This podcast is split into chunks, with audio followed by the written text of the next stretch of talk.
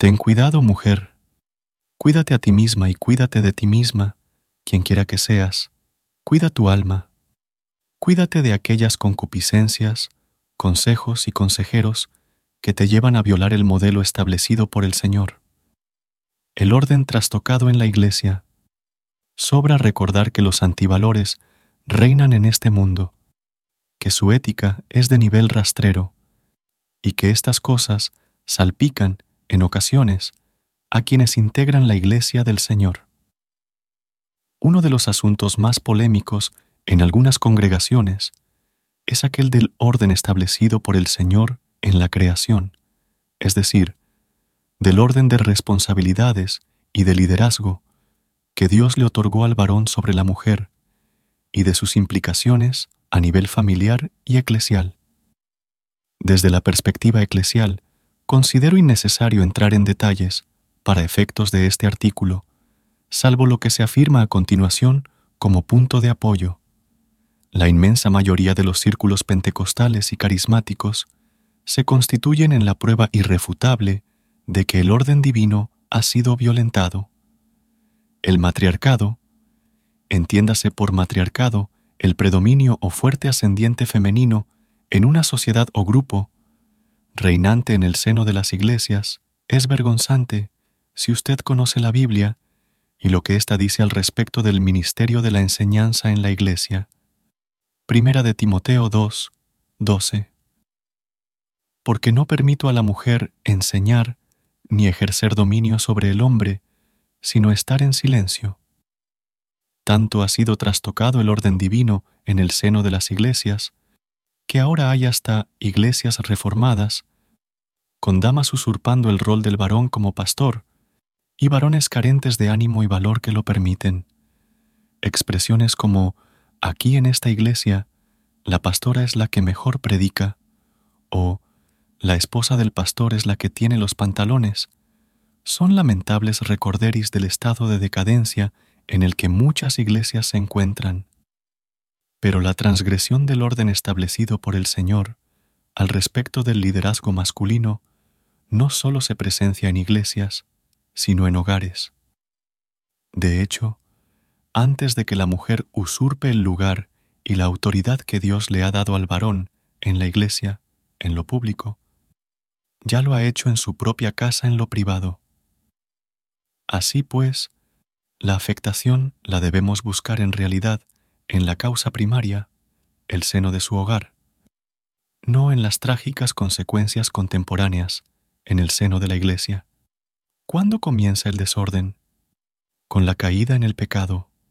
Génesis 3:16.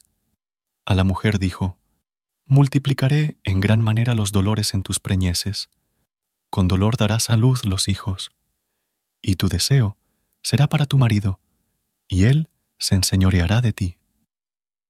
Con nada que añadir a la perfecta palabra del Señor, no obstante creo que es importante resaltar el significado del verbo enseñorear en su original hebreo, mashal.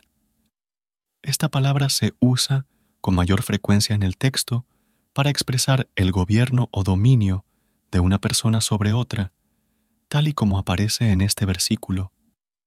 Si es claro que tanto Adán como Eva tenían una igualdad absoluta en lo que respecta a dignidad delante de Dios. No es posible inferir que el Señor les haya dado a ambos una igualdad en lo tocante al liderazgo. La enseñanza bíblica es clara. Adán fue creado primero que Eva. Génesis 2, 7. Dios pactó con Adán, no con Eva, vida a cambio de obediencia. Génesis 2, 17. Dios delegó a Adán, no a Eva, la potestad de ponerle nombre a las bestias del campo. Génesis 2, 19. Dios llamó a la futura mujer de Adán ayuda idónea. Génesis 2, 20. Lo que implica que la varona sería creada para ayudar al varón, no para gobernarlo. Dios creó a Eva de Adán. Génesis 2, 22. Con lo anterior en mente, no creemos que la caída en el pecado haya sido la causa por la que Dios le haya concedido al hombre el liderazgo sobre la mujer. Recordemos que todo lo que Dios había hecho en seis días no fue solo bueno, fue bueno en gran manera.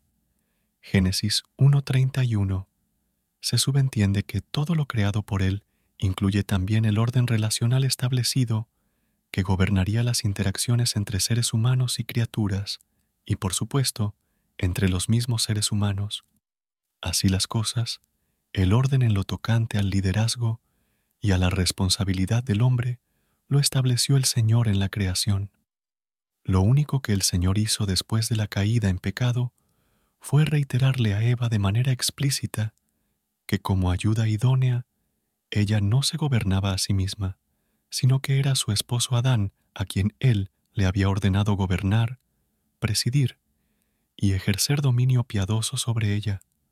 O puesto de otra manera, como ayuda idónea, ella estaba para ayudar el gobierno de Adán, no para gobernarlo a él.